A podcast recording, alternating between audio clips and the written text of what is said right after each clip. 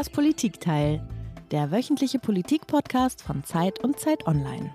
Hallo, hier ist wieder das Politikteil, der politische Podcast von Zeit und Zeit Online. Ich bin Tina Hildebrand, ich bin Chefkorrespondentin der Zeit in Berlin. Und ich bin Heinrich Wefing, ich leite das Politikressort der gedruckten Zeit in Hamburg. Wir haben hier im Politikteil ja immer besondere Gäste, aber diesmal haben wir einen ganz besonderen Gast. Denn wir wollen heute mit einem Mann sprechen, der 1967 in Moskau geboren worden ist. Das war damals nicht nur Russland, sondern vor allen Dingen Sowjetunion. Ein Mann, der aber jetzt seit 30 Jahren in Deutschland lebt, die deutsche Staatsangehörigkeit hat und nicht nur Deutsch spricht, sondern auch alle seine Bücher auf Deutsch schreibt. Das vielleicht bekannteste ist bis heute Russendisco. Ich habe gestern Abend nochmal reingeguckt. Es ist wirklich ein fabelhaftes Buch und deswegen freuen wir uns ganz besonders, dass jetzt Wladimir Kamina bei uns im Podcast ist. Herzlich willkommen. Ich grüße, danke für die Einladung. Ja, toll, dass Sie da sind, Herr Kamina. Seit fünf Wochen tobt jetzt der Krieg in der Ukraine, der oft Putins Krieg genannt wird, um einen Unterschied zu machen. Ein Unterschied nämlich zwischen dem aggressiven, inzwischen muss man sagen, verbrecherischen Staatschef Russlands auf der einen Seite und der russischen Bevölkerung auf der anderen Seite. Was diese Bevölkerung über den Krieg weiß, was sie denkt, ob sie den Krieg mehrheitlich unterstützt oder eigentlich nicht und Angst hat, sich zu äußern. Das weiß bei uns im Westen niemand so ganz genau, denn es gibt ja keine freie Presse dort mehr oder repräsentative Meinungsumfragen.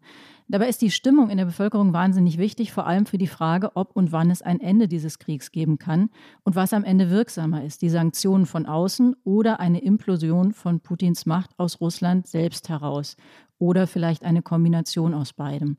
Aber vielleicht ist das auch nur eine unrealistische Hoffnung, an die wir uns gerne klammern. Über all das wollen wir mit Wladimir Kamina sprechen. Nicht, weil er jetzt für alle Russen sprechen kann oder soll, sondern weil er viele Menschen in Russland kennt, aber auch viele russische Menschen, die hier in Deutschland leben, vor allem in Berlin. Und wir sprechen auch deshalb mit ihm, weil er einiges unternimmt, um dabei mitzuhelfen, dass dieser Krieg beendet wird oder dass jedenfalls das Leid, das dieser Krieg auslöst, etwas gelindert wird. Herr Kamina, wie alle Gäste haben auch Sie uns ein Geräusch mitgebracht.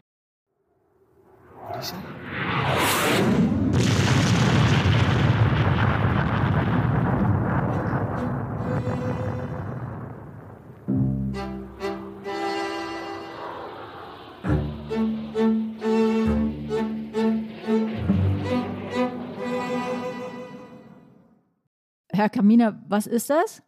Und warum haben Sie das mitgebracht? Was verbinden Sie damit? Das ist ein Knall. Der Krieg kam zumindest hier in Europa für alle ziemlich unerwartet. Wobei in der Ukraine die Menschen nicht erst seit fünf Wochen, sondern seit 2014 in mhm. einer Kriegssituation leben. Und tagtäglich äh, starben Menschen. In der Ostukraine ähm, tagtäglich ähm, wurde russische Propaganda immer stärker. Auch für einen beträchtlichen Teil der russischen Bevölkerung war das äh, eine erwartbare äh, Fortsetzung der, der Kriegsrhetorik, ähm, die Putins Regime schon sehr lange betreibt. Und der Knall, muss ich nochmal nachfragen, das ist aber ja nicht irgendein Knall, das ist ein Knall in einem sehr besonderen Lied, oder? Das ist, ja, das ist ein äh, kleiner Song von Pink Floyd, dass die Welt nie zur Ruhe kommt. Brezhnev geht nach Afghanistan, äh, Regen nach Beirut, glaube ich. So, so, so wird dort gesungen. Ähm, äh, wir äh, führen pausenlos Kriege und äh, zersetzen unsere Zivilisation. Der Krieg ist doch, also aus meiner Sicht, ziemlich das Schlimmste, was die Menschen mit sich und den anderen machen können. Hm. Und die Frage ist, äh, hört das jemals auf? Herr Kamina, bevor wir zu diesem Thema, unserem eigentlichen Thema kommen, erzählen Sie doch bitte einmal für unsere Hörerinnen und Hörer, falls die Sie noch nicht komplett kennen sollten, Ihr Leben im Schnelldurchgang. Wir haben gelesen, dass Sie 1986 bis 88, also da waren Sie 25, zwischen 25 und 27, da haben Sie Ihren Wehrdienst bei einer Raketenstellung vor Moskau abgeleistet und, so heißt es, da hätten sie auch die legendäre Landung des Hobbypiloten Matthias Rust, wir Älteren erinnern uns, auf dem Roten Platz miterlebt. Wie war das? Nee, ich war 19. Ich bin 67, 19. Oh, okay. 67 Jahrgang Und ich hatte eigentlich nicht vor, äh, in der sowjetischen Armee zu dienen, hatte aber keine Wahl. Durch unsere äh, kulturpolitische Aktivitäten damals wurden ich und meine Freunde eben vor die Wahl gestellt. Entweder ähm, gehen wir in den Knast oder in die Armee. Und so kam ich eben äh, zu dieser Raketenabwehrstelle im Wald. Mein, äh, wie heißt das, Rufzeichen, mein Rufzeichen war Türmchen. Und der nächste Soldat, der zwei Kilometer entfernt im gleichen Wald saß, der war, ich war Türmchen und der war Tässchen, genau. Und unserer, ja, das, ja, es ist hm, auch interessant, wie diese martialische Gewalt so eine Vorliebe hat für äh, Verniedlichungen und mhm. Verkleinungen in der Sprache. Das ist tatsächlich so. Mhm. Auf jeden Fall war unsere Aufgabe eben äh, tiefliegende Ziele. Ich muss dazu sagen, es, äh, also diese, also die 80er, 80er ähm, Jahre waren die Zeit der Perestroika. Wir hatten Gorbatschow als Staatschef, der für Liberalisierung des Landes eben ähm, auftrat. Bloß bei uns im Wald, in der Armee, war von dieser Liberalisierung nichts zu sehen und nichts zu hören. Unser Hauptfeind war wie immer schon der Amerikaner, B1B, ähm, B52, tieffliegende Ziele. Matthias Rust war nicht vorgesehen. Er war ziemlich lange auf dem einen und dann auf dem anderen Radar. Alle haben überlegt, was kann das sein? Es gab ja viele kleine Flugzeuge ohne Rundfunk, die also ohne Funk äh, unterwegs waren. Wenn irgendein Kolchosvorsitzender zu seiner Tante rüberflog, dann hat er eben so, so, ein, so ein kleines Maschinchen benutzt. Aber, aber sie flogen nie äh, Richtung Stadt. Also die waren quasi so parallel um, den, um die Stadt herum. Es waren ja drei Abwehrringe um Moskau herum. Und wir waren der zweite Ring in der Mitte. Also eigentlich flogen sie nie uns entgegen. Und das war eben etwas Besonderes, wo alle dachten, was ist denn das? Hat er ja vollkommen jetzt das Lenkrad verloren. Und niemand wollte die Verantwortung übernehmen für, diese, für dieses fliegende Ziel. So landete er irgendwann mal in Moskau, auf dem, kurz vor dem Roten Platz, auf der Brücke. War ein spektakuläres Bild. Matthias Rust hatte eine wichtige Rolle, unbewusst, glaube ich, unbewusst eine wichtige Rolle in der Geschichte der Sowjetunion gespielt. Auf einmal stand dieser Koloss, dieser politische Koloss äh, ohne Unterhose da. Und alle haben gesehen, äh, da ist doch eigentlich gar nichts. Das ist, das ist so klein, dass, also, das geht gar nicht. Vielleicht können wir uns jetzt auch besser erklären, warum die russische Armee Schwierigkeiten hat, in der Ukraine vorzumarschieren. Ähm, weil da Türmchen. Alles und, geklaut. weil da Türmchen und Tässchen auch nicht richtig äh, zusammenarbeiten und niemand die Verantwortung übernehmen will. Aber das ist äh, zu schrecklich, um darüber Witze zu machen. Sagen Sie uns noch ganz kurz, Herr Kaminer, dann im Zuge äh, von Glasnost und Perestroika sind Sie auch irgendwann in den Westen gekommen oder erst in die DDR, wenn ich das richtig sehe, oder? Wenn wir nicht mehr imstande sind, über schreckliche Dinge Witze zu machen, dann, dann können wir uns gleich erschießen. Okay, dann erschießen wir uns nicht. Wissen Sie, das ist einfach so. Alles schrecklich und das wird immer schrecklicher. Wenn wir alle nur weinen, das, das, das bringt uns mit Sicherheit nicht weiter. Also man muss schon auch über hm. Tragödien des Lebens auch lachen können, sonst sind wir in einer Sackgasse.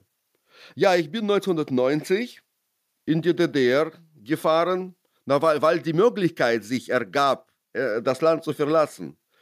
Ich war anders als viele meiner ukrainischen Freunde nie ein Patriot ähm, meiner Heimat gegenüber. Muss ich ehrlich sagen. Hm. Also ich oute mich als unpatriotisch und, und äh, habe eigentlich seit, seit dem Kindergarten nach einer Möglichkeit gesucht, abzuhauen.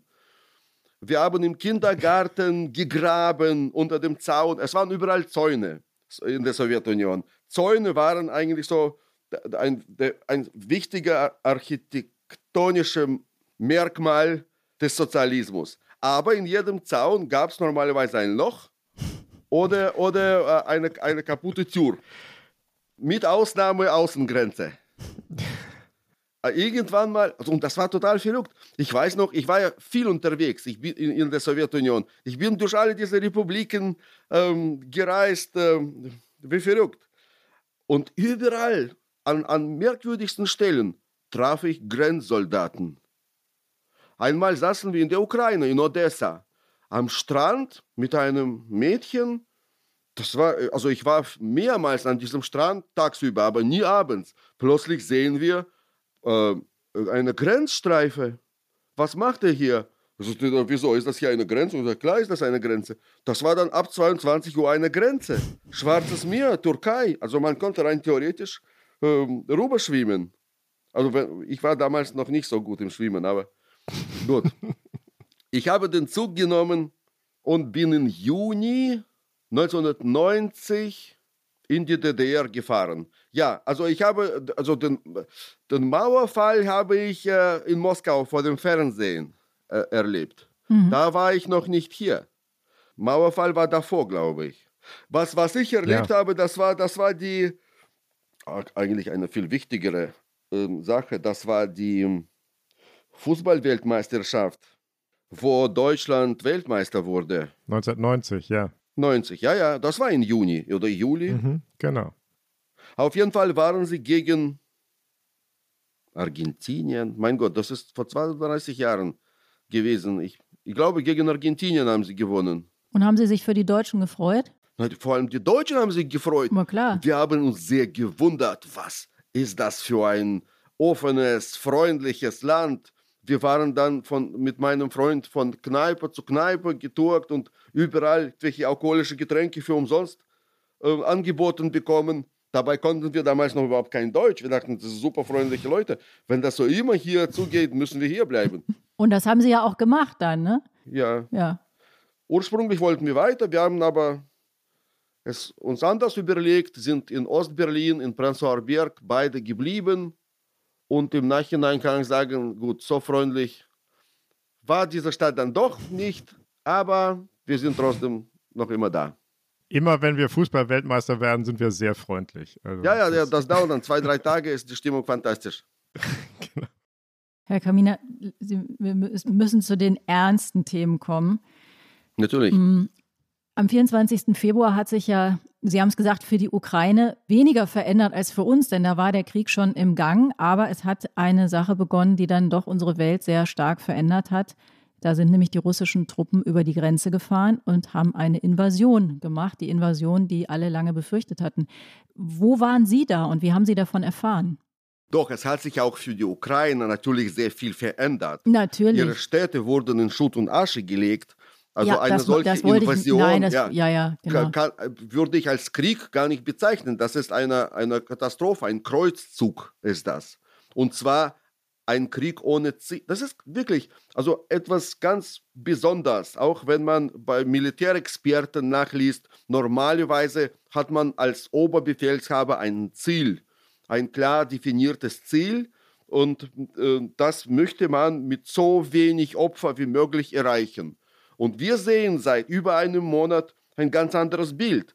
Eine Armee ohne Ziel, äh, die versucht, so viele äh, Menschen, Zivilisten umzubringen und, und stirbt auch selbst in, in einem Maß. Ich meine, die Russen haben, glaube ich, in den ersten zwei Wochen in der Ukraine mehr Soldaten verloren als in zehn Jahren in Afghanistan. Hm. Das ist also eine Selbstvernichtungsmaschine, die da in Gang gesetzt wurde, sondergleichen. Also ich glaube, wir haben das wirklich mit radikal Bösen zu tun. Und ich staune jedes Mal, wenn ich überlege, wie das geht. Das war ja am Anfang nur eine Idee, ein, ein Gefühl, ein Resistiment im Kopf eines, eines Mannes, der gut durch Zufall eben den Posten, den Präsidentenposten erklommen hat, dass dieses Gefühl eben, dieses Beleidigtsein, diese Wut auf die Welt eine solche materielle Umsetzung bekommen kann, das ist, also für mich als Schriftsteller, gehört das eigentlich nicht im, im Bereich des, des Realen. Mhm. Ich will vielleicht noch mal einmal sagen, nicht, dass da vorhin ein falscher Eindruck entstanden ist. Ich wollte nicht sagen, dass sich für die Ukraine nichts verändert hat. Nur Sie hatten vorher darauf hingewiesen, dass da vorher schon Krieg war. Also dieses Land war schon sehr, sehr drangsaliert worden in den Jahren zuvor. Ja. Natürlich hat sich wahnsinnig viel verändert, das ist klar. Also mich, mich hat dieser Krieg erreicht auf Gran Canaria am Strand. Wir, Im Februar machen wir traditionell Urlaub mit Familie. Ja, und ich muss sagen, also mir hat dieser Putin auch die letzten Urlaubstage gründlich versaut. Mhm. Dann saß ich abrupt nur noch vor dem Computer, äh, gab Interviews, nahm an irgendwelchen äh, Talkshows teil, wo keine Virologen mehr saßen, sondern äh, Bundeswehrgeneräle AD und Atomraketenexperten. Was meinen Sie, Herr Kaminer, wie viel Zeit haben wir noch? Auf Gran Canaria war lustigerweise auch eine Demo, eine Demo zur Unterstützung der ukrainischen Bevölkerung. Viele Ukrainer waren da. Ich werde nie vergessen, wie ich äh, auf eine Dame traf äh, aus Kharkiv mit einem, sie war in Badelatschen und kleinem Kind und, und sagte, ich, was sollen wir tun? Wir sind äh, in den Urlaub gefahren für zwei Wochen, jetzt können wir ja nicht zurück und das Geld ist alle. Im Urlaub geblieben, weil die Heimatstadt weggebombt wurde. Mhm. Mhm. Hier in Deutschland waren viele Politiker, ich glaube auch viele Menschen in der Bevölkerung, sicherlich auch viele Journalisten, irgendwie dann doch überrascht, dass Putin wirklich einmarschiert. Ganz viele hatten sich an die Hoffnung festgeklammert, er blaffe nur, er werde das schon nicht tun. War das für Sie auch eine Überraschung oder haben Sie damit gerechnet, dass er zur Invasion greift? Ich habe nicht damit gerechnet. Ich, ich konnte mir das ehrlich gesagt auch nicht vorstellen. Hm. Hm. Ich, ich, glaube, die Menschen in der Ukraine, Heinrich, die haben einfach eine ganz andere, äh, also das, die Nähe, die Nähe zu dem, das ist ein Feuer der Unzufriedenheit, hm. ein Feuer des Hasses, das da brennt, ähm, hat unterschiedliche Auswirkungen. Je, also je näher man zu diesem Feuer steht, umso ängstlicher, glaube ich, wird man oder, oder besorgter. Ja. Und, und wir, wir haben ja noch relativ gute Entfernung. Ich war letzte Woche, war ich äh, nah dran an der Molda da in, in Moldawien. Äh, da, da ist natürlich eine ganz andere Stimmung. Die Menschen reden anders und sie, äh, sie leben auch anders. Sie verändern äh, ihr, ihr Leben. Und, wir, naja, die, äh, die Europäische Union hat sowieso diese, diese wunderbare Taktik, hm, diesen, diesen etwas naiven Glauben, wenn man äh, einfach die Augen schließt und äh, sich so wenig wie möglich bewegt, wird sich das Böse von allein auflösen. Mhm. Ma manchmal klappt es auch. Oder nicht? Aber manchmal auch nicht. Weil Sie es gerade gesagt haben, haben Sie Angst? Natürlich habe ich Angst. Also ich glaube, Angst ist ein ganz natürliches Gefühl. Alle Menschen sollen Angst haben. Menschen ohne Angst, das ist, das ist äh, ein Fall für Psychiater. Äh, die Frage ist, wie man mit der Angst umgeht. Also ich, ich, äh, ich lasse es nicht zu, äh, dass ich von Angst gelenkt werde. Wissen Sie, ich bin, ähm, und mhm. das gelingt mir, glaube ich, ganz gut, weil ich mich selbst nicht ernst nehme und, und nicht unbedingt so eine Riesenlust habe, sehr lange ähm, zu leben. So, so würde ich das vorsichtig formulieren. Mhm. Also ich glaube schon, also wenn mir eine Bombe in die Wohnung fliegt, werde ich Angst haben. Aber erst wenn sie hier landet, davor nicht. okay. Okay. Das wollen wir nicht hoffen. Herr Kaminer, Sie leben jetzt, haben wir, wir haben darüber gesprochen, seit 30 Jahren in Deutschland, aber Sie kennen natürlich viele Menschen immer noch in Moskau, in Russland. Sie sind, waren gerade in, in Moldawien. Aber lassen Sie uns nochmal über die Menschen in Russland sprechen, weil das ist, glaube ich, was, wir haben am Anfang darüber gesprochen, was für uns im Moment besonders schwer rauszufinden ist, was die eigentlich wirklich denken. Wie sprechen Sie mit denen, die Sie kennen, über den Krieg? Das ist erstaunlich, wie diese, wie diese Propagandakanone funktioniert. Ich habe lange Zeit gedacht, ach, das liegt nicht am Fernsehprogramm. Natürlich wissen, die müssen doch wissen, ähm, äh, was in Wahrheit passiert. Bloß nur, stellt sich die Frage, wie soll man mit einem solchen Wissen le leben? Also wie ist diese Schuld überhaupt dann zu ertragen? Also wenn irgendwann werden die Russen sich der Realität stellen müssen. Und dann, dann mhm. sie werden auch in diesem Fernsehen in diesem verfluchten Fernsehen auch einen Spiegel äh, vorgestellt bekommen. Und das wird natürlich ein, ein Moment der Erkenntnis sein, der in seiner Tragik über alles steht. Ja. Haben denn die Leute, mit denen Sie reden, können die sich frei äußern? Also wenn Sie jetzt einen Freund anrufen oder eine Freundin, irgendjemand, den Sie in Russland kennen, man geht davon aus, alles wird abgehört, ähm, man geht davon aus, kleinste ähm, es ist neulich ist eine Frau verhaftet worden, die ein leeres Plakat hochgehalten hat. Also man muss mit sehr viel Repression rechnen. Die Leute, mit denen Sie sprechen, können Sie mit denen offen sprechen darüber, was sie denken, mit denen, die in Russland sind? Ja, diese Verhaftungen, die, die, machen große Runden. Also, also in sozialen Netzwerken lese ich ständig oder sehe die Bilder, wie ein Mann verhaftet wird, der seine, seine Bank, äh, seine Geldkarte von der Bank Mir ähm, hält. Mhm. Das heißt Frieden, der, der, nur diese Karte. Oder ein anderer stand mit drei Sterne und dann noch fünf Sterne. Das ist quasi die Anzahl der Buchstaben für Nein zum Krieg auf Russisch. Mhm. Und, und so solche Geschichten. Also die Menschen reagieren sehr unterschiedlich. Ich kenne russische Journalisten, die in Russland geblieben sind sich aktiv äh, dieser Kriegsrhetorik widersetzen und keine Angst weder um, um sich selbst noch um ihre Familien haben. Helden meinetwegen. Ich kenne andere Journalisten, die hier im Westen, in, äh, in sicherem Westen leben und ihre Familien auch hier haben, aber sagen, na ja, ich möchte vielleicht irgendwann mal auch da jemanden besuchen in Russland. Äh, ich kann jetzt hier nicht gegen Putin ähm, was sagen. Damit habe ich mir dann den Weg abgeschnitten. Es ist eine sehr persönliche Geschichte. Über Journalisten wollen wir nachher gerne und die Rolle der Medien und der Propaganda wollen wir gerne noch mit Ihnen sprechen. Vorher aber noch einmal die Frage, die normalen Menschen, die äh, ganz normalen Angestellten, äh, die Landarbeiter, wer auch immer, was wissen die über den Krieg nach Ihrer Einschätzung? Wissen die überhaupt, dass Krieg geführt wird? Oder glauben die an diese Spezialoperationsgeschichte? Na, die Spezialoperation äh, brockelt gewaltig. Also eigentlich ist, da, ist das schon, das ist schon Krieg.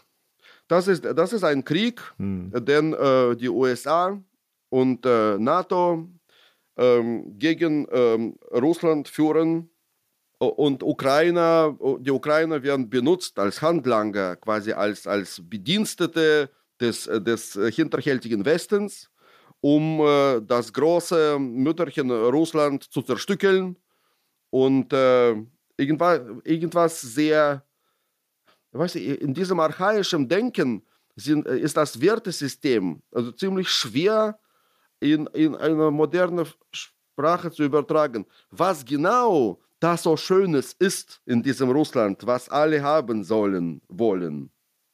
Das kann ich Ihnen ehrlich gesagt nicht sagen. Hm. Aber irgendwas, ähm, irgendwas Selbstverständliches, was eigentlich alle haben wollen. Das ist die Propagandageschichte, die erzählt wird, aber sozusagen die Wahrheit über die Operation, über den Krieg, die, den Überfall auf die Ukraine, drückt sich der durch zu den Menschen? Nein.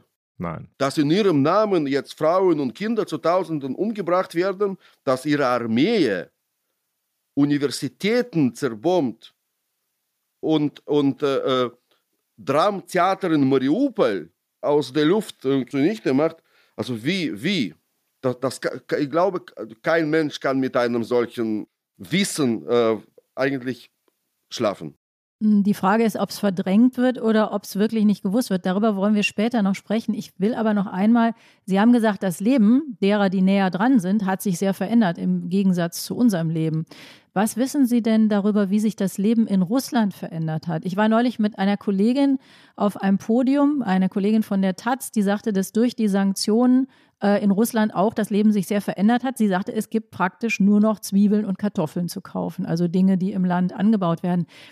Ist das auch das, was Sie hören von den Leuten, die Sie kennen, den ganz normalen Leuten, die, was die aus ihrem Alltag berichten? Nein, das stimmt nicht. Ich weiß, wo ist nur Zwiebeln zu kaufen? Also in Moskau haben sie bis jetzt keine Probleme mit, mit Lebensmitteln. Es sind bestimmte Dinge verschwunden, tatsächlich, äh, die äh, für Menschen dort sehr wichtig sind. Ich weiß nicht, mein letztes Gespräch mit der Schwiegermutter, das war schon vor eineinhalb Wochen, da sagte sie, sie wohnt im Nordkaukasus, da sagte sie, Feri ist weg.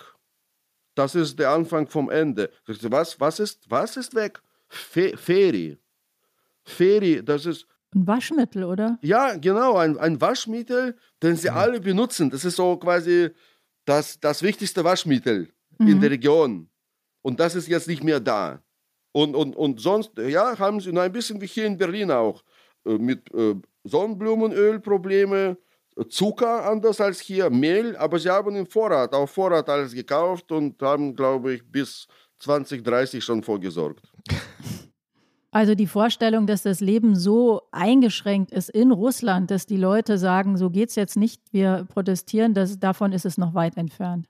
Tina, der, äh, der, wir müssen den Sinn dieser Sanktionen erleuchten. Der Sinn der Sanktionen ist nicht das Verhungern der russischen Bevölkerung. Nein, natürlich der nicht. Der Sinn der Sanktionen ist, dem Diktator hm, das Geld wegzunehmen, damit er keine Raketen mehr produzieren keine Panzer mehr fahren kann und keine Kriege weiterführen kann. Und deswegen, deswegen ähm, leiden die Russen und eigentlich müssen wir auch leiden.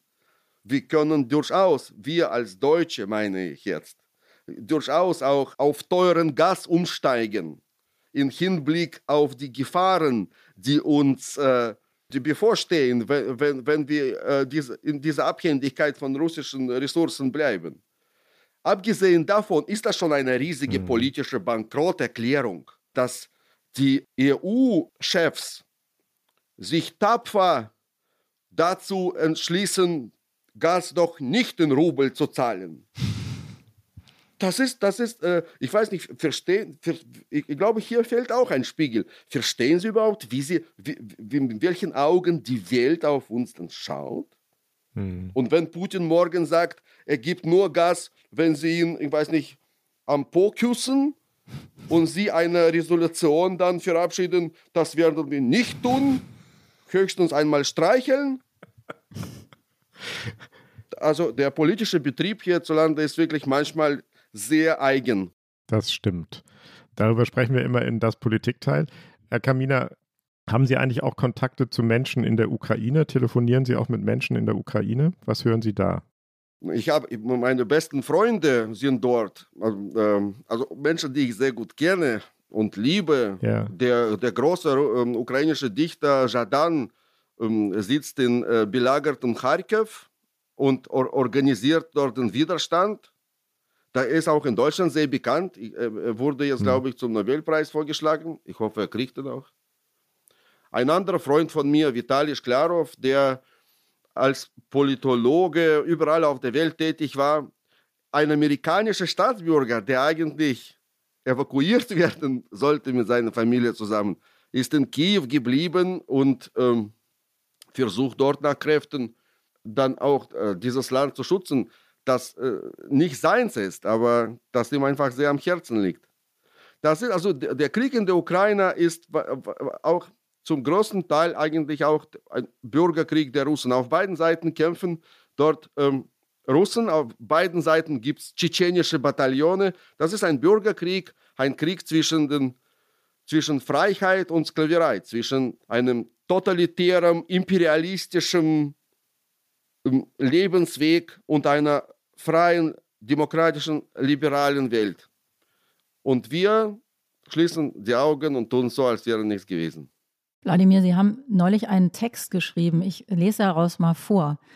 Da haben Sie geschrieben, vor langer Zeit schlossen die Bürger in Russland einen Pakt mit dem Staat. Sie verzichteten auf ihre politischen Freiheiten und Rechte, auf jegliche Kontrolle der politischen Klasse, durften aber im Gegenzug alles machen, was ihnen in den Sinn kam. Sich bereichern, vermehren, herumreisen, Häuser in der Toskana kaufen. Der Staat sagte nichts, solange die Bürger sich nicht politisch aktiv zeigten. Mit dem Angriff auf die Ukraine kündigte der Staat den Vertrag. Die Bürger wachten in einer neuen, desaströsen Realität auf, bekamen aber ihre politischen Freiheiten und Rechte selbstverständlich trotzdem nicht zurück.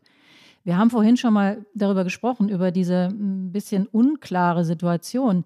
Wie reagieren die Menschen in Russland auf diesen Vertragsbruch, den Sie beschreiben? Da ist ja jetzt so, Sie beschreiben das so, da ist was aufgeflogen. Eigentlich wussten es vorher schon alle ein bisschen besser, aber jetzt kann man eigentlich nicht mehr gut daran vorbeigucken.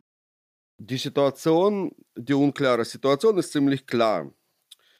Die politische Freiheit, also das ist jetzt keine Kritik, um Gottes Willen. Ich bin äh, nicht in, wer bin ich, ja, um, um jemanden zu kritisieren? Ich sitze ja hier im sonnigen Berlin und die Menschen in Russland leiden und ich, ich glaube, anders als die Ukrainer ist deren Leid jetzt auf äh, längere Zeit, geht noch weiter in, in die Zukunft. Die Ukrainer ähm, bekommen das Mitleid der Welt. Das ist zurzeit, glaube ich, das populärste Land äh, überhaupt auf unserem Planeten. Mhm. Und ähm, äh, die Russen bekommen Ekel und Unverständnis von überall. Das war also diese UNO-Abstimmung, wo alle Länder dagegen waren und ja, das war eine Katastrophe. Aber, aber was jetzt mit der Bevölkerung passiert ist, also die, diese, diese politischen Freiheiten, die Meinungsfreiheit, äh, die Freiheit, äh, ähm, politische, ähm, ähm, also die, die Regierung des Landes zu wählen, diese Freiheiten wurden nicht erkämpft, sondern, sondern von oben angeordnet, im Grunde genommen. Und eine solche geschenkte Freiheit scheint mir einfach ein sehr fluchtiges Gut zu sein. So, das, ist, das sind wie diese, diese, als in Russland Privatisierung stattgefunden hat, haben die Menschen auch diese Aktien von ihren Betrieben äh, gegen nichts, gegen Flasche Wodka eingetauscht. Sie äh, haben sie für umsonst bekommen, haben sie weggegeben. Und das, das, hat, das hat dazu geführt, dass äh, diese Freiheiten dann weg sind. Die Ukrainer dagegen haben jetzt ihre Freiheit äh, mit ihrer Souveränität, ihrer Unabhängigkeit mit, mit Blut erkämpft. Und das wird halten, glaube ich. Es gibt viele Berichte, Wladimir, dass ähm, jetzt viele Russen, äh, vor allen Dingen westlich orientierte, gebildete, jüngere äh, Russen aus der Mittelschicht das Land verlassen. Und das sind aber genau die Menschen im Grunde, die es bräuchte, um Russland zu öffnen und zu modernisieren. Es sind wahrscheinlich auch genau die Menschen, die eines Tages womöglich Putin gefährlich werden könnten. Stimmen diese Berichte, dass so viele jüngere, besser ausgebildete Menschen das Land verlassen? Na, es werden jetzt extra äh, Gesetze verabschiedet. Man muss sagen, das russische Parlament äh, arbeitet jetzt ähm, in drei Schichten, ähm, indem sie versuchen, eben auch Menschen aus bestimmten Branchen an, dem, an der Ausreise zu hindern dass, dass die mhm. IT-Spezialisten im Land bleiben, andere Bevölkerungsgruppen. Meine Kollegen, vor allem Journalisten, haben beinahe vollzählig das Land verlassen. Es sind nur noch Propagandisten da geblieben. Diese Redaktionen nehmen sofort Arbeit auf. In allen möglichen Ländern, in Litauen, Lettland, in Estland, in, wo sind sie noch? In Prag. Wir versuchen hier in Berlin auch eine Redaktion zu schaffen, äh, mit Erfolg, muss ich sagen. Das ist eine, äh, wichtige, eine sehr wichtige Auseinandersetzung. Ich glaube nicht, dass ein politischer Wechsel von außen, egal in welchem Land, von außen äh, eingeführt werden kann. Das bleibt die Angelegenheit des jeweiligen Volkes. Mhm. Wir haben das in Afghanistan gesehen. Alle haben versucht, äh, die Afghanen ähm, äh, etwas Besseres, äh, ein besseres Lebenssystem da also beizubringen und alle sind gescheitert. Mhm. Das Volk muss reifen. Was aber sehr wichtig ist, da, äh, um, um zu reifen, muss, egal wie schmerzhaft das ist, muss dieses Volk auch die Informationen bekommen, muss verstehen, was mit ihm gemacht worden ist. Und glaube ich, nur das, nur dieses Aufwachen der russischen Bevölkerung kann zu einem politischen Machtwechsel in Russland führen. президент Российской Федерации Владимир Владимирович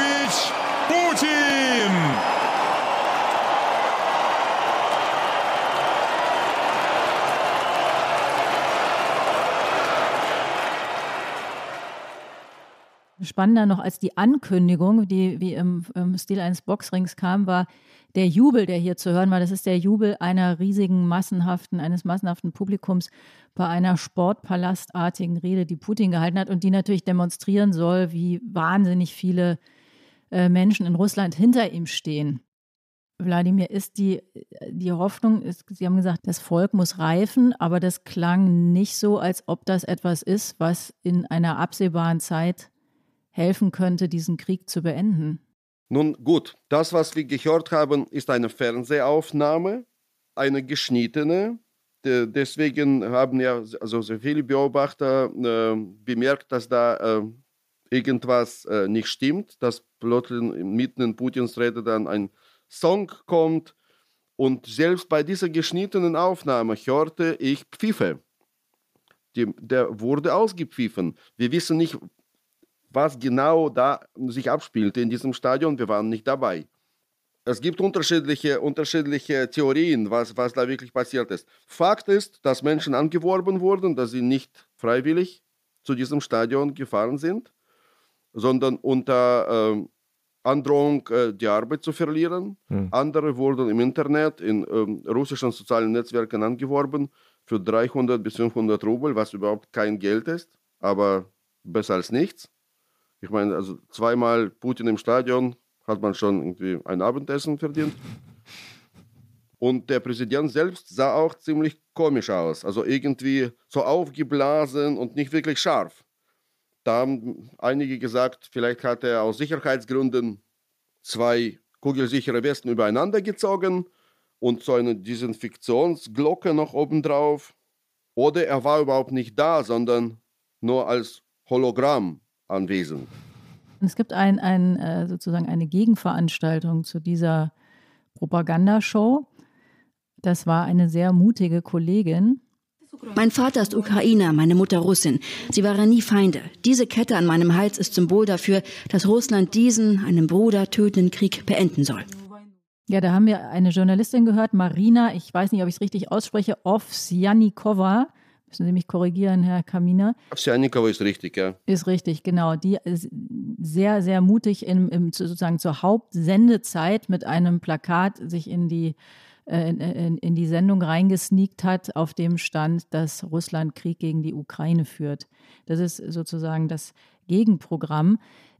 Sie haben gesagt, viele, Sie kennen viele Kollegen, die das Land ähm, verlassen haben und jetzt versuchen, was anderes aufzubauen. Können die das Land so einfach verlassen? Ist das, ist das möglich? Machen die das heimlich? Flüchten die praktisch oder wie funktioniert das? Soll ich was kurz zu Ovsjanikova sagen? Ja, sehr gerne. Gerne. Ich glaube, ich glaube das, war, das war ein Exzess. Also ähm, anders kann ich mir nicht erklären, warum jetzt eine Frau, die bei diesem Staatsfernsehen, was eine unglaublich giftige Kanone ist, so lange gearbeitet hat und diesen Krieg auch beleuchtet hat in Nachrichtenredaktion als Mitarbeiterin so viele Jahre, auf einmal plötzlich durchdrehte und vor die Kamera sprang. Wahrscheinlich war das etwas sehr Privates, sehr, also das, was sie eben gesagt hat auch, ja, in der Familie verankertes, äh, wo sie ja plötzlich eine individuelle Schuld verspürte für das, was sie machte. Davor hatte sie das nicht.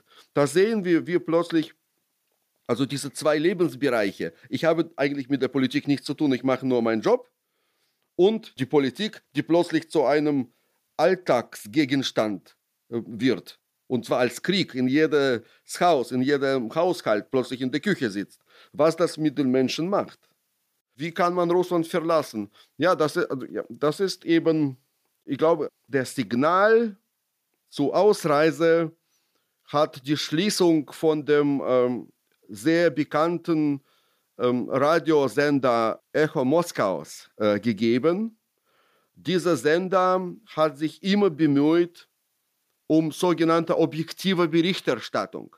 Das heißt, sie haben nicht nur liberal denkende, Freiheit denkende äh, Journalisten, Politologen und Kulturschaffenden eingeladen, sondern auch die letzten Freaks vom Auswärtigen Amt und, und ähm, alle möglichen skurrile Personen, die von der äh, Einzigartigkeit der russischen Nation und von der großen Mission der Russen äh, da äh, signiert haben. Sie haben sich schon Mühe gegeben, diese sogenannte objektive Berichterstattung zu machen und wurden trotzdem geschlossen. Das war für viele Kulturschaffende, für viele russische Europäer ein Signal. Mhm. Der Krieg in der Ukraine ist nicht nach dem Plan gelaufen, also wird jetzt der ähm, Diktator ähm, diesen Krieg innerhalb des Landes weiterführen. also gegen eigene Bevölkerung. Und diesen, diesen Krieg hat er alle Chancen zu gewinnen. Das ist dann natürlich viel einfacher, als im Ausland mit den Panzern herumzufahren. Und da hat auch Russland auch in, ihrer, in seiner Geschichte auch viele äh, Beispiele, wo, wie so ein Terror äh, über längere Zeit funktionieren kann. Das hat dazu geführt, dass äh, innerhalb einer Woche Hunderttausende, zwischen 200.000 und 300.000 Menschen das Land verlassen haben. Anders als, als die äh, Geflüchteten aus der Ukraine hat, hat man die Russen eigentlich nirgendwo erwartet in einer solchen Zahl. Armenien war ganz schnell voll. Georgien hat auch gesagt, nee, wir können jetzt nicht mehr, also alles gut. Es sind auch keine, keine großen Länder. Interessanterweise haben mir jetzt Journalisten erzählt, von, von diesem geschlossenen Radiosender, dass sie den Gastarbeitern gefolgt haben. Die Gastarbeiter haben Moskau verlassen, weil äh, bei dem aktuellen Dollarkurs äh, ist das äh, nicht mehr vom Vorteil, dort die Straßen zu fegen. Also die werden nicht mehr gefegt, weil die Moskauer können das nicht. Die haben das verlernt seit 30 Jahren. Und diese Gastarbeiter, die aus äh, Usbekistan, Tadschikistan, Turkmenistan, zum Teil auch Kasachstan äh, dort waren und gearbeitet haben, die sind in die Heimat gegangen. Und die Russen, viele Moskauer, folgten ihnen nach. Das ist für mich eine sehr interessante Entwicklung. Und dann über Kasachstan eben weiter. Ich kenne viele, die nach Stambul gefahren sind. Was ist noch geblieben? Keine Ahnung. Dubai, für die Reichen. Also viele Celebrities, ähm, die äh, jetzt auch nicht äh, in, in diesem komischen Putinsreich äh, jetzt sehen, sind äh, nach Dubai gefahren. Israel hat auch viele äh, genommen, traditionell. Ja, also die, die, die Russen, die es können, also viele können es ja gar nicht, sie verlassen das Land. Mm, mm. Sie haben das beschrieben als einen Infokrieg, den, den Putin jetzt auch führt. Und ich habe so verstanden, dass Sie jetzt ganz viel Kontakt haben und versuchen sozusagen äh, außerhalb von diesem Putin-Reich eine Gegen, ein Gegending gegen diese Propagandamaschine zu organisieren. Was machen Sie genau? Also mit wem sprechen Sie? Wie versuchen Sie das zu bewerkstelligen? Erstaunlicherweise, also ja, ich habe für, also mein Ziel war, ich habe gesehen, wie diese unglaubliche Propagandakanone funktioniert. Meine Frau hat mit ihrer Mutter überhaupt keine gemeinsame Sprache mehr. Meine Mutter hat mit ihrer Schwester in Moskau telefoniert äh, und die Schwester sagt, ja, wir mussten ja, äh, wir mussten ja in die Ukraine gehen, sonst hättet ihr uns ja angegriffen. Es ging ja nur um Stunden. Und das sind alles normale Menschen, das sind äh, keine Verrückten. Also, das funktioniert schon. Ich weiß, dass auch hier in Deutschland Millionen russischsprachigen deutschen Bürgern äh, dieses russische Staatsfernsehen schauen. Das ist hier überall äh, empfänglich. Und das ist eine, eine unglaublich harte Waffe. Ich dachte, man muss unbedingt etwas dagegen setzen. Es muss eine Möglichkeit geben, dass die Russen hier in Europa und in Russland auch die Wahrheit darüber erfahren, was auf der Welt los ist, was ihre Regierung macht. Dazu kam, dass äh, die Blute des russischen Journalismus jetzt hier ist. Und das sind alles Menschen, Menschen in Not. Menschen, die entweder gar kein Geld haben oder hm, keinen Zugang, weil für alle Russen ja die Konten gesperrt werden. Äh, es war auch eine, eine Katastrophe für diese Menschen. Also habe ich versucht, all die, die, ähm, die hier sind, die einen Namen, eine Autorität in Russland haben, die Möglichkeit zu geben, zu arbeiten. Auch nicht zuletzt, weil man mit der Arbeit am besten so eine Art, so diesen Schock eigentlich am besten überleben kann. Und ich bin überall auf offene Ohren gestoßen, das ist unglaublich. Also mir helfen inzwischen alle. RBB hilft, Axel Springer hilft. Also die Privaten und die öffentlich-rechtlichen äh, sind bereit, und tun alle und sind tatsächlich viel schneller, als man gewöhnt ist von, von, den, von den deutschen äh, Verläufen. Also Sie bauen so eine Art Exilredaktion auf, sozusagen. Ja, ja, wir haben mehrere Projekte. Wir haben, äh, wir haben ein Fernsehprojekt, ein Radioprojekt, wir sind auf YouTube und äh, als Podcast auch, auf Telegram auch aktiv. Äh, es, es werden bestimmt, ja, es wird schon Content gemacht. Und das ist also erstaunlich. Ich, ich muss sagen, so ein, so ein äh, Erfolgsgefühl hatte ich schon lange nicht. Ich glaube, Heinrich, die Zeit macht auch was, oder? Genau, wir versuchen auch gemeinsam mit anderen Holzbrink-Verlagen sowohl ukrainische als russische Journalisten zu unterstützen, ähm, sowohl welche, die noch in der Ukraine arbeiten, als auch solche, ähm, die hierher geflohen sind. Äh, Wladimir, Sie haben es eben angesprochen. Es gibt ja viele. Nur, nur noch eine Sache. Ich ja, möchte sagen, unbedingt. Ich, ich glaube wirklich, da, also Sie sagen so, der Krieg der Informationen, der Krieg der Bilder. In der Tat wird dieser Krieg nicht auf dem Schlachtfeld entschieden. Das ist also, das ist also dieser Kreuzzug der archaischen Welt gegen europäisches Wertesystem kann und wird auch als Informationskrieg ausgetragen. Mhm. Danach wollte ich gerade fragen, wie kommt das in den Köpfen der Menschen an, die hier in Deutschland leben und entweder schon lange hier leben als Russlanddeutsche, als russischstämmige Menschen, die schon vor langer Zeit hierher gekommen sind oder auch erst jetzt gerade eben? Es gibt viele solche Menschen. Wie gucken die auf den Krieg? Also bestimmte Gruppen, so Spätaussiedler, werden ständig beschuldigt, irgendwie anders zu sein ja. als die deutsche Bevölkerung, dass sie besonders putinsfreundlich sind und äh, ähm, der Demokratie nichts abgewinnen können, obwohl sie hier leben. Das stimmt nicht, möchte ich sagen. Also diese mhm. 10 bis 20 Prozent der, in der Gesellschaft, die eben noch immer an, an diesen alten traditionellen, so, äh, ja, so wie sie Tradition verstehen, traditionellen hierarchischen Strukturen hängen und mit der Welt des 21. Jahrhunderts wenig anfangen können. Die gibt es in, jede, in jedem Land, äh, ganz egal welche Nationalität. Natürlich haben diese, diese Russlanddeutsche auch einen gewissen Statusverlust erlitten hm.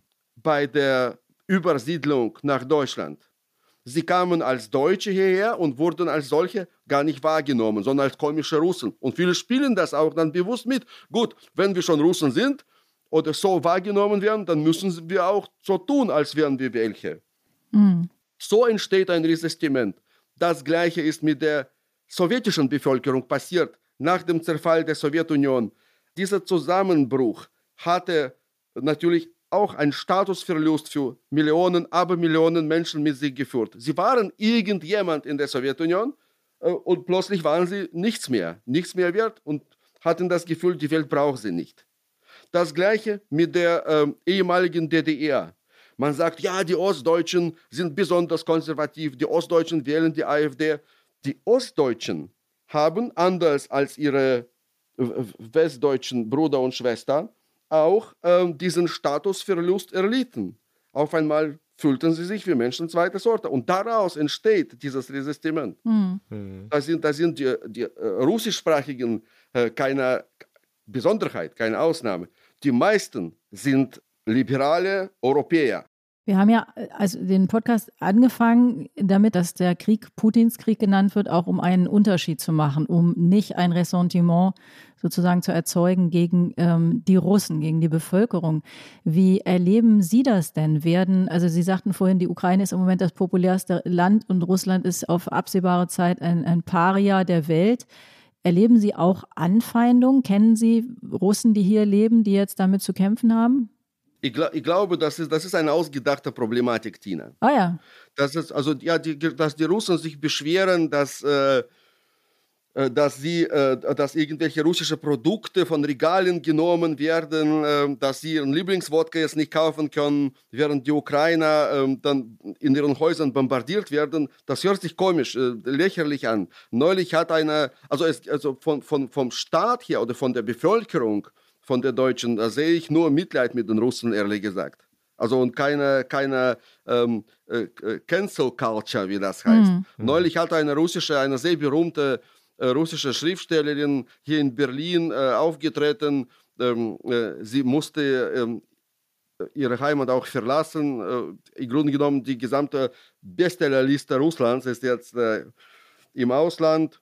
Und sie sagte, Sie hat sich beschwert, dass sie ihre Bibliothek sehr vermisst in Moskau, dass sie ohne diese Bücher eigentlich nicht leben kann. Sie hat äh, diese Bibliothek ihr Leben lang gesammelt und da hat eine, ukrainischen, eine ukrainische Zuhörerin sich empört und gesagt, wie können Sie über so einen Scheiß äh, überhaupt hier reden, während bei uns Kinder, äh, Menschen ihre Kinder vermissen und ihre Männer äh, und sie vermissen ihre Bibliothek. Ich glaube, das ist eine Reaktion, äh, es gibt, es, es gibt einen extra Begriff dafür in der Psychiatrie, dass man Wissen Sie, wenn, wenn, äh, wenn äh, ein Fuchs in Hühnerstall kommt, dann beginnen die Hühner plötzlich die Feder zu putzen.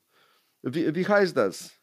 Weil der, der Hühnerhirn sagt, okay, Gefahr, Todesgefahr, wir sind am Ende. Was machen wir? Wir putzen uns erstmal die Feder. Übersprungshandlung heißt das, glaube ich, ne? Genau, genau. Mhm. Tina, vielen Dank. Das, was die Russen jetzt empfinden, wenn sie sagen, ach, warum wird jetzt Tschaikowski in Zagreb vom Konzertplan der Philharmonie rausgenommen? Das ist Übersprungshandlung. Denn Tschaikowski, den kriegen wir schon wieder rein in Zagreb. Das ist nicht ein primäres Problem. Wie begegnen denn die russischen Communities in Deutschland jetzt den vielen Flüchtlingen aus der Ukraine, die in Deutschland ankommen? Gibt es da Solidarität? Gibt es da Hilfe? Oder ist das eher Ablehnung und Skepsis? Wie ist Ihr Eindruck? Alle stehen am Bahnhof und machen Volontäre. Meine Tochter geht heute hin, gestern war sie am Bahnhof. Fast alle, alle, alle Menschen, die ich kenne, haben Ukrainer jetzt zu Hause bei sich. Alle leisten große Arbeit und da ist, ich weiß nicht, also Frau Baerbock sagte, Deutschland sei bereit, noch weitere Millionen Geflüchtete aufzunehmen. Ich habe diese Bereitschaft jetzt nicht so gesehen. Also wir müssen jede Woche geht hier äh, eine Menge Geld raus, muss ich sagen, für, für Sprit einfach, damit die Menschen, die geflüchtet und gefahren werden können, zu, zu den Unterkünften. Mhm. Es ist also sehr, also ein Zusammenhalt ist unglaublich und alle, ganz egal ob Russen, Deutsche, Kasachen, Ukrainer, alle machen mit.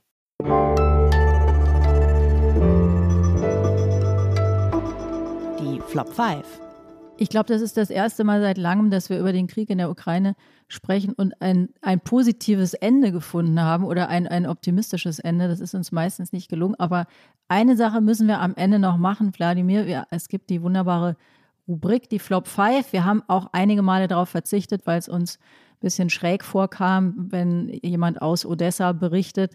Aber jetzt, da sie ja auch die Devise hochhalten, man, man muss, darf den Humor auch in solchen Zeiten oder gerade in solchen Zeiten nicht verlieren, wollen wir auf jeden Fall zu den Flop 5 zurückkehren. Wladimir, was ist Ihr erster Flop? Putin sei verrückt, ich kann es nicht mehr hören. Wenn zwei Menschen mit unterschiedlichen Weltanschauungen aufeinandertreffen und einander nicht hören, dann sagt äh, jeder zu dem anderen, ah, du bist einfach verrückt. Bei uns in der Armee wollten sehr viele äh, verrückt spielen, damit sie vom Dienst ähm, suspendiert und nach Hause gehen können. Aber unser Oberst sagte, niemand wird für verrückt erklärt, solange er keine Seife frisst. und Putin frisst keine Seife. Wir müssen mit dieser, mit dieser bescheuerten Metaphysik, die in seinem Kopf jetzt, äh, aus seinem Kopf heraus, dieses, das ganze Land in, in den Krallen hält, äh, ernst auseinandersetzen, ob wir es wollen oder nicht, weil Russland wird nicht verschwinden, Ukraine wird auch nicht verschwinden und die Zukunft der EU sehe ich zurzeit äh, im Nebel. Hm. Wir werden hier alle eine Form finden müssen, um weiterzukommen, weil nur zusammen kommen wir weiter. Es, es, wie gesagt, es, es, entweder gehen wir alle drauf oder wir finden einen Weg, wie wir, miteinander reden. Und dieses du bist verrückt, das ist kein Argument in meinen Augen. Okay, also Putin ist nicht verrückt. Wir behalten die Seife im Kreml im Auge. Was ist der zweite Flop? Dann der zweite Flop ist das Klischee, dass alle Russen unbedingt Wodka trinken ähm, wollen. Ich habe es schon erlebt, ähm, wo ich mit meiner Mutter unterwegs war und Mama von, von, von irgendwelchen unbekannten deutschen Kollegen einen Wodka angeboten bekommen. Wo, die haben zu mir gesagt, ja, Mama wirkt irgendwie unruhig, will sie einen Wodka? Meine Mutter ist 90. Das ist eine, also eine, eine Vorstellung, die einfach ich, wahrscheinlich, weiß nicht, woran, ich glaube an der langen künstlerischen Tätigkeit von Ivan Rebrov ähm, liegt. Gut, dass wir dieses Geheimnis jetzt auch endlich mal gelüftet haben, ja. Ja, genau, mit dem Lied, mit dem Lied Schenk mir einen Wodka ein, aber nicht zu klein. Aus welchem Grund auch immer hielten die Deutschen das für ein russisches Lied, obwohl das eigentlich nur auf Deutsch existiert. Das sind die Flop 5 at its best. Wir räumen mit Mythen auf. Finden wir noch einen dritten Flop. Helfen Sie mir auf den Sprung. Was könnte das sein? Was könnte das sein? Na, wenn wir politisch hm. werden, ist der Flop wahrscheinlich, die NATO hat Russland bedroht und alle Versprechen gebrochen. Ich weiß, eine Sekunde. Wladimir verlässt jetzt den Raum. Genau. Nein, er kommt wieder. Er kommt okay. aber wieder, Gott sei Dank. Aber, aber wird es mit, mit dem Ton übertragen? Nein, nein, wir müssen das nur erläutern. Also das schlimmste Argument, dass ich äh, besonders, also, äh, dass diese, diesen, das Verhalten Russlands relativieren soll, ist, was ist mit Jemen? Mhm. Es werden ja 26 Kriege geführt jetzt gleichzeitig auf der Welt. Das ist nicht der erste und nicht der zweite ähm, rechtswidrige Krieg. Warum konzentrieren wir uns so sehr darauf? Auf diesen Konflikt auch noch. Mhm. Das ist so, als, als, würde, als äh, würde ich äh, meinen Nachbarn hier um Hilfe bieten sagen, Mensch, ich werde überfallen, gerade sind drei, drei Diebe in meiner Wohnung, kannst du mir helfen? Und er sagt, was ist mit Jemen? Soll ich nicht auch in Jemen helfen? Also da tun mir Menschen auch leid. Und jetzt habe ich einen Termin beim Zahnarzt. Das, ist, das, das hat noch Caro Jaspers, glaube ich, noch gesagt, dass man eben eigene Verbrechen nicht mit den Verbrechen anderer Völker, anderer Staaten aufzurechnen soll. Man kann den einen äh, rechtswidrigen Krieg nicht als eine Ausrede für einen anderen nutzen. Natürlich sind sie alle schlecht. Hm durch die Bank. Und natürlich hatten die Amerikaner in Irak nichts zu suchen. Das, was wir aber jetzt erleben, ist ein Angriff auf uns, auf unsere Werte. Und das hat mit dem, mit dem Verhalten der Amerikaner in Irak null nichts zu tun. Tina, wollen wir noch einen versuchen? Mir fällt gerade noch einer ein, ja, oder? Ja, das ist, ich finde es super, dass es so interaktiv ist heute und wir jetzt die Flops mitbringen. Sag mal, Heinrich. Die deutsche Geschichte verbietet es Deutschland, Waffen an die Ukraine zu liefern. Was halten Sie davon? Ich habe einen Friedensmarsch organisiert in Neuruppin, in Brandenburg.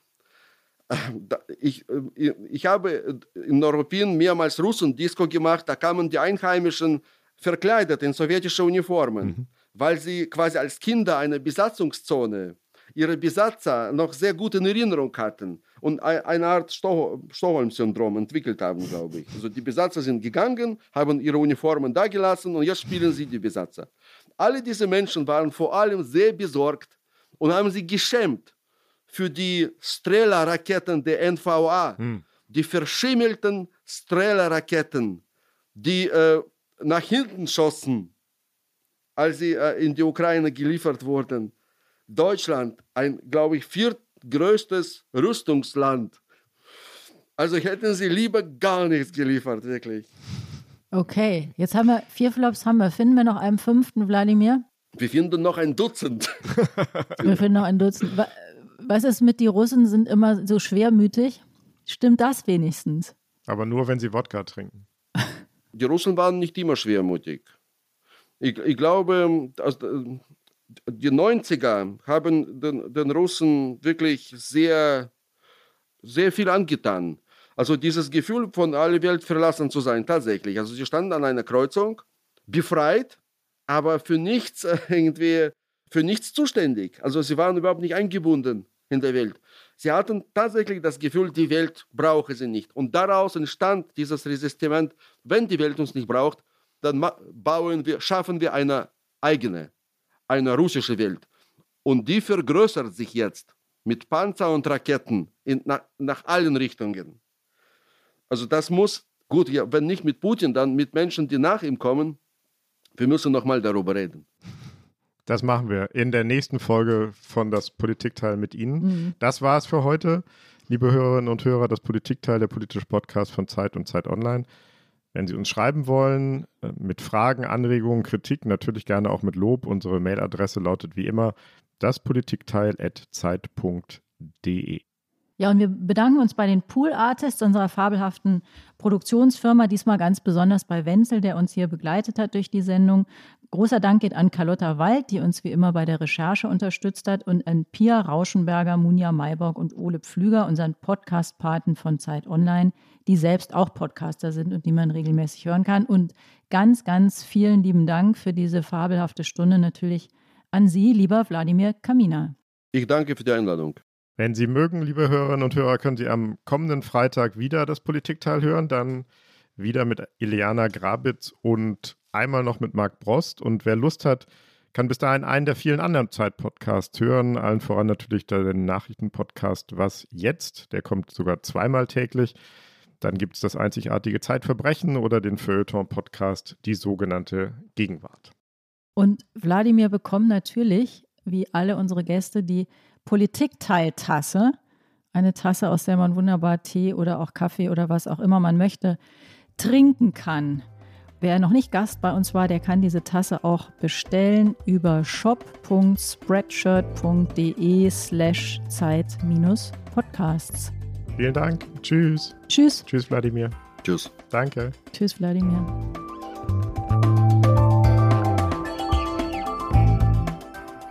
Das Politikteil ist ein Podcast von Zeit und Zeit Online, produziert von poolartists.de.